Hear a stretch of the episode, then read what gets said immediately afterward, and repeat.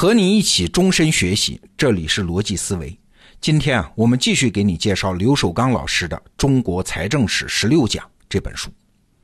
在咱们中国历史上有一个现象：一个统一王朝运行到中期的时候，各种矛盾就开始爆发吗？哎，这个时候历史往往会给他一次机会啊！如果这个时候出现什么明君呐、贤臣呐，哎，搞一次改革嘛，成功之后，历史就会给你一次中兴的机会。但是话说回来啊，如果矛盾爆发的方式是大规模的农民起义，哎呀，那对不起，历史就不给机会了，王朝覆灭就只是时间问题了。那为啥不给机会了呢？从财政税收的角度来说，首先你想，农民起义会往哪儿跑啊？当然是当时最富有的地方，那儿才有饭吃嘛。所以起义过后，往往王朝最富有的地区的税收来源都被破坏掉了。这个好理解啊，还有一点也很重要啊。王朝在扑灭农民起义的过程中，往往病急乱投医，这就破坏了原来的财政税收的分配结构，权力关系也就改变了。比如说，东汉末年黄巾起义，唐朝末年黄巢起义，都是这样。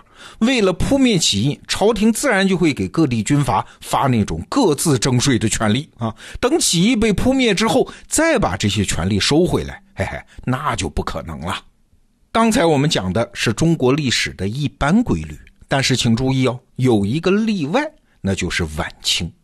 你想，太平天国起义的规模和破坏性那是非常大的。刚才我们讲的两个结果，这次也全部都产生了。首先，扰乱的就是当时最富庶的长江中下游地区吗？第二，太平天国之后，汉人督抚的权力就变得极大吗？朝廷的权威就被削弱了吗？好了，问题来了啊！这是我们今天真正要问的问题：为什么清朝还有延续了将近五十年呢？这延续的五十年，历史上还有一个称号叫“同光中兴”呢？哎，刚才不是讲规律，农民起义之后就没有再给机会的可能了吗？为什么清朝又能缓过来？要知道啊。清代康乾盛世的时候，政府的年财政收入不过是五千万两白银。雍正的财政改革就算是很成功啊！怎么证明你成功呢？就是国库里攒了六七千万两白银啊！但这个数啊，跟晚清就没法比。从一八四一年到一九一一年这七十年当中，财政支出的总量是从三千七百万两白银增加到三点三九亿两白银。这增长了八倍呀！清朝灭亡的时候，那个财政状况不仅比前面的所谓康乾盛世要好得多，比后来的北洋政府也要好得多。这背后发生了什么呢？有人会说了，你这不是废话吗？清末国门打开，资本主义来到中国，生产力大幅度提高，财政收入当然水涨船高。哎，宏观的看，当然如此。但问题在于啊，资本主义来到中国，它可不是一句话那么简单，而是需要中国做配合的、搞改革的呀。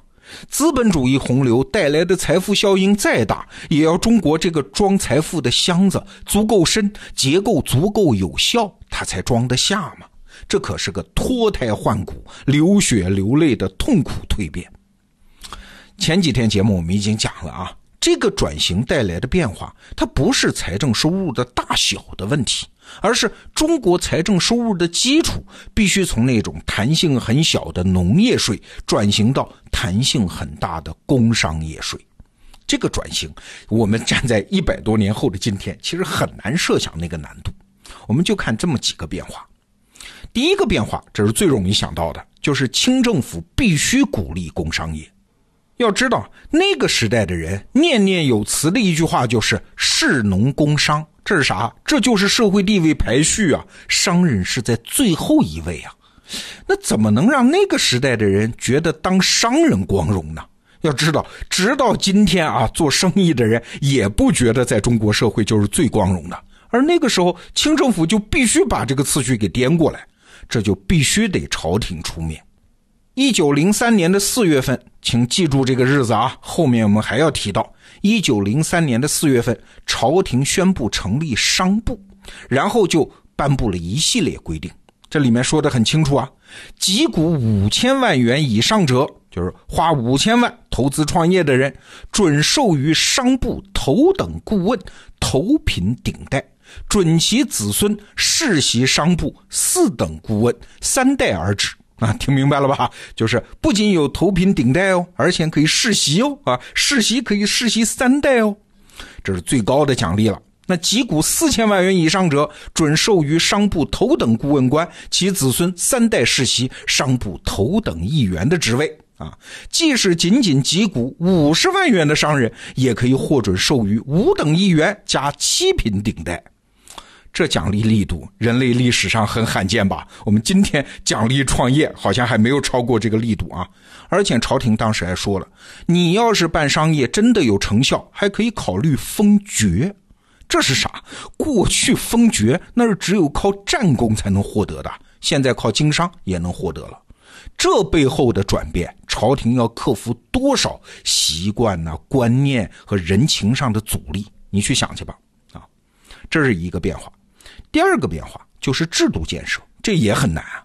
一九零一年之后，朝廷是一刻不停的催促当时的法律专家啊，赶紧制定新式的，也就是西方式的那种公司律。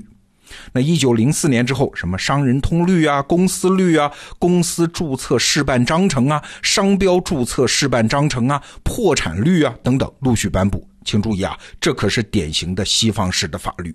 在那个时代，一百多年前，中国的商业法律体系的雏形很快就建立起来了。要知道，这种制定法律可不只是写在纸上这么简单啊！这是朝廷用自己的信用向全社会宣布要保护商业了，商业活动从此有章可循了。背后的意思是啥？就朝廷那种本来毫无限制的皇权，现在要被这些法律限制了。所以你看，清末那十年，即使没有正式的立宪，没有限制皇权的宪法，但是皇权已经实质上被限制了。这是第二个变化。第三个变化就深了啊，是整个财政观念的变化。前两天我们说，中国古代王朝的财政观念是量入为出，但是现在不行了，大量的支出项目等着要钱啊，建海军要钱吧，办工业要钱吧，还能量入为出吗？不行啊，必须改过来，叫量出为入，就是先说要花多少钱，然后咱们去想办法。过去啊，我们经常有一个误解啊，觉得西方国家不是说什么无代表不纳税吗？所以西方国家的税率是低的，是轻徭薄赋的。其实恰恰相反，咱们中国古代那才叫轻徭薄赋。现代国家税收在国民总收入中的比例是非常高的。我们做个简单的对比。一八九四年，清中央政府的财政收入只占国民生产总值的百分之二左右，再加上各地地方政府官员贪污等等，总共不超过百分之六。而同时期呢，日本中央政府财政收入占国民收入的比例是高达百分之三十。你看这是啥？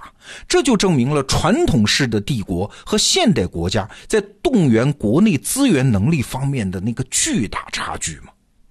好了，现在问题摆出来了，要想提高收入怎么办？哎，总不能下乡抢老百姓吧？摆在清政府面前的方法，暂时有这么一个，就是朝洋人借钱啊，你借不借呀？过去我们总觉得这是一件丧权辱国的事情，其实你看看也不尽然。据统计啊，晚清共借外债二百零八笔，总额呢是十三亿两白银，还要多一点。那以往的朝代。政府也有向商人借钱的，但实际上那啥叫借呢？那就是敲诈勒索，是有借无还。因为官民之间他不是真正有那种债权债务关系嘛。但是这一回清政府借外国列强的债，那就不一样了啊！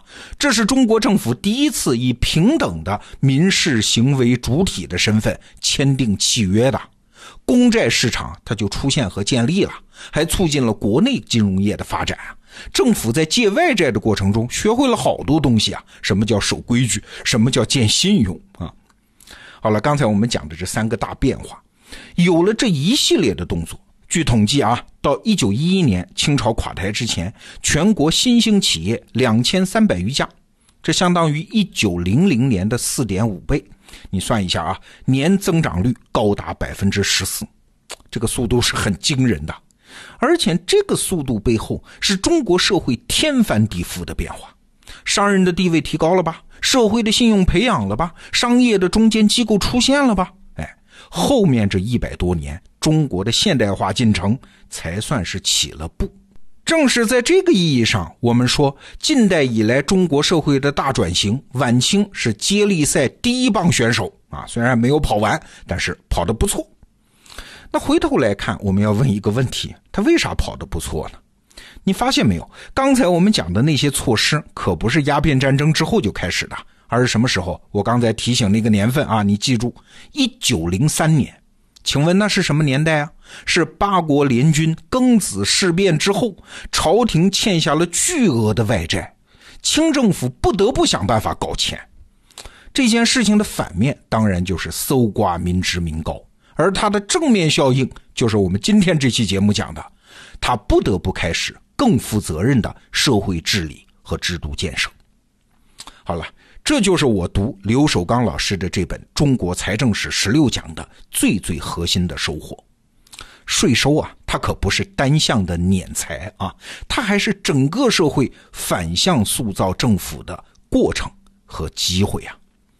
读完这本书之后，我以后再看到“税”这个字眼的时候，感情色彩是要发生一些变化的。